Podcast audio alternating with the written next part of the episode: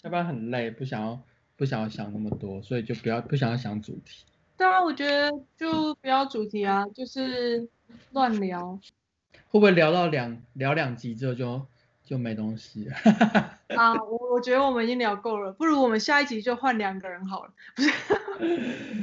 拿护照的好处就是未来比较保险，而且荷兰我觉得真的，我自己觉得老年之后真的好像可以过来待。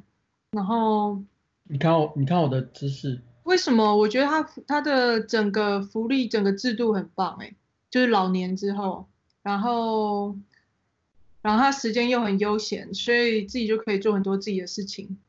你看我摇到摇到自己你都在，可以转三百六十度。小米，你觉得呢？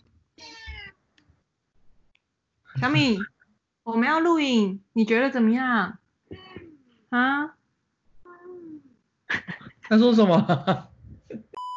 而且这边的的确所有福利，我觉得还蛮不错。我前几天还跟小孩讲说，因为在拆信，但是就有你要但是嗯你要当荷兰人，福利才会好。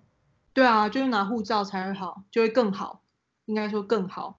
对，对，然后而 且剪的时候，这个剪进去，我以前我以前很想要住台北，但是但是我现在完全没有想要住台北了欸，我现在对台北完全就是失去兴趣。嗯哼对，啊，你去过伦敦，你应该就也不会想要再在那个像这种很匆忙、很就是整个步调很快的地方，在那个但是你说如果我想要去日本，我是想要住东京住看看。嗯，我觉得是可以适应，但是并不会想要老了之后还住在那边。我自己觉得老了，你的老了是几岁？就是可能六七十岁的时候，六七十岁就是没有在追求什么的时候吧。我想，啊，六七十岁不再追求什么，是不是很可悲？我觉得现在就已经开始在试着让自己放弃追求什么了。但是你这样子不行，因为你这样电脑就不会用。对啊，人生跟人生比起来，猫跟人生哪个比较难？